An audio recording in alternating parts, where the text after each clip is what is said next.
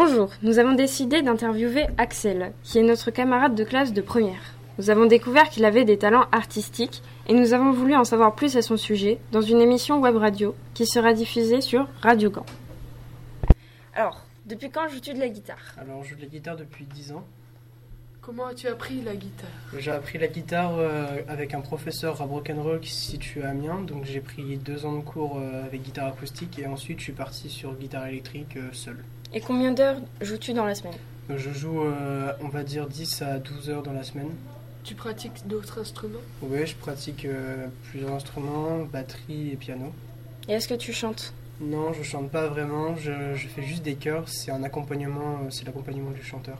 Tu as un groupe oui, j'ai un groupe qui s'appelle Lycanthrope, euh, qu'on a repris euh, du mot celte lycanthrope, donc ça veut dire euh, loup-garou. Et est-ce que tu joues tout seul? Oui, je joue tout seul le soir après les cours. Tu aimerais en faire ton métier?